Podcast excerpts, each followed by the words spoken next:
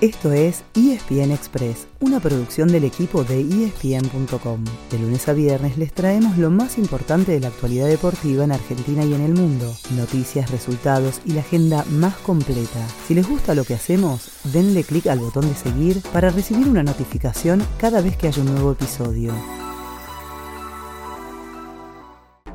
Penal para Racing, ya estoy con vos, negro, dale. Tomando distancia desde la media luna, un penal que puede valer un campeonato. Va Galván para Racing, atajó Armani, rebote, lo perdió. Armani tapó un penal que se gritó en la bombonera. Todos los jugadores miran al banco y preguntan cómo va, qué pasa en Avellaneda.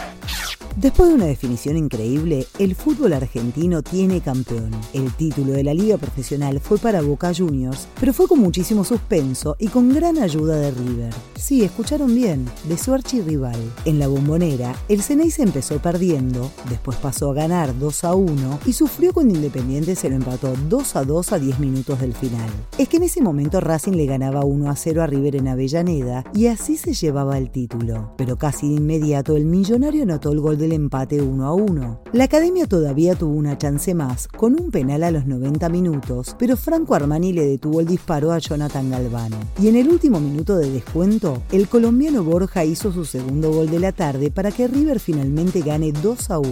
Escuchemos a Hugo Ibarra, el técnico del campeón.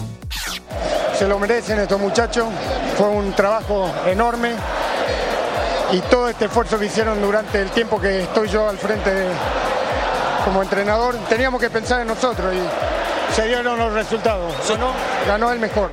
Nos vamos a Europa porque tenemos buenas noticias. Lionel Messi dio señales de estar totalmente recuperado de su molestia muscular. El viernes hizo un golazo y le dio dos asistencias a Mbappé para que el Paris Saint-Germain derrote 3 a 0 a la Hachio y siga muy cómodo en la punta. Se está esperando Lionel, enganche de Messi, va para adentro, por afuera, por afuera, por afuera.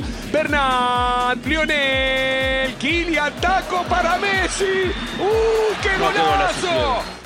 También sigue firme el Napoli como líder de la Serie A tras vencer 1 a 0 a la Roma. Además, Lautaro Martínez sigue haciendo goles. Anotó 2 en el 4 a 3 del Inter frente a la Fiorentina. En España ganaron todos los de arriba. Real Madrid, Barcelona y Atlético Madrid, que están primero, segundo y tercero respectivamente. En Inglaterra y Alemania, en cambio, tropezaron los punteros. En la Premier, Arsenal igualó 1 a 1 con Southampton y se le acercó a dos puntos el Manchester City, vencedor 3 a 1 sobre el Brighton. Y en la Bundesliga perdió el puntero Unión Berlín y ahora el Bayern Múnich está solamente un punto por detrás. Esta semana se juega la quinta fecha de la fase de grupos en la Champions League, así que mañana les damos todos los detalles.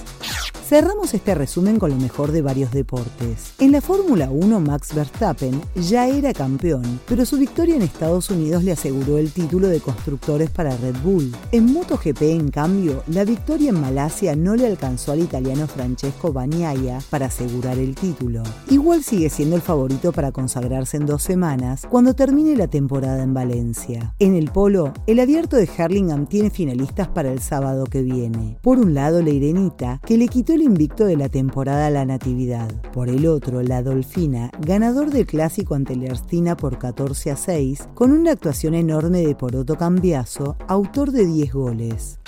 Ese fue el final del episodio de hoy. De lunes a viernes, al comenzar el día, les contamos lo que pasó y lo que se viene en el mundo del deporte. Los esperamos en el próximo episodio con mucho más ESPN Express.